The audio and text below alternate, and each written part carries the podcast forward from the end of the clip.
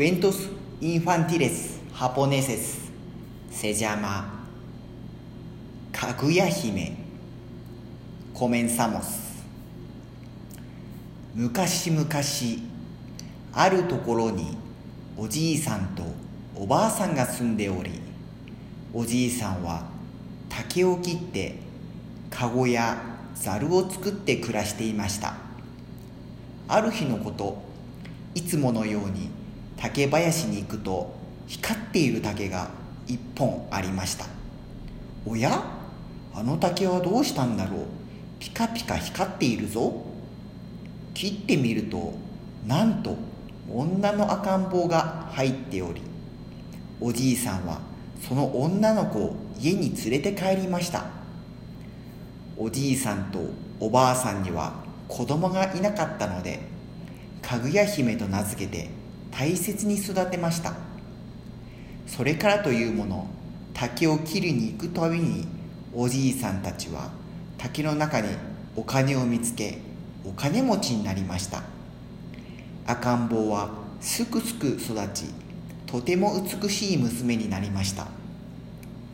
その美しさを耳にして至る所から結婚を申し込みにたくさんの若者がやってきましたがかぐや姫は興味を示さませんでした。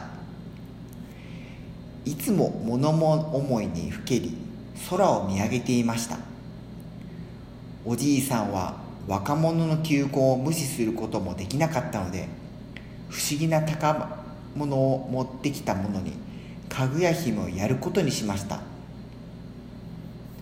数人の若者が宝物を持ってきましたがかぐや姫はすぐに偽物と見破ってしまいました。かぐや姫は月を見るたびに悲しそうな顔をしていました。どうしてそんなに悲しそうな顔をしているんですか？とおじいさんがかぐや姫に尋ねると本当は私は月から来たものです。もうすぐ月からお迎えが来て月に帰らなければなりません。優しいおじいさんとおばあさんとお別れするのが悲しいのです。そんなバカなとおじいさんは戸惑いました。明日がその日です。おじいさんはたくさんの武士を雇ってかぐや姫を守ろうとしました。おじいさんはかぐや姫を手放したくありませんでした。その夜月が山の上に現れると金色の光が光りました。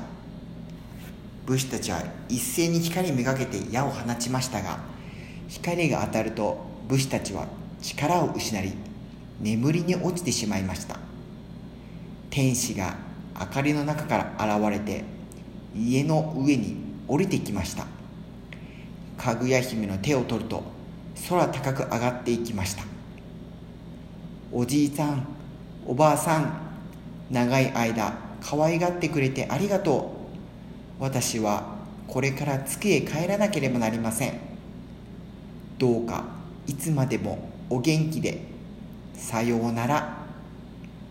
かぐや姫はおじいさんとおばあさんにお別れを言うと天に昇っていきました。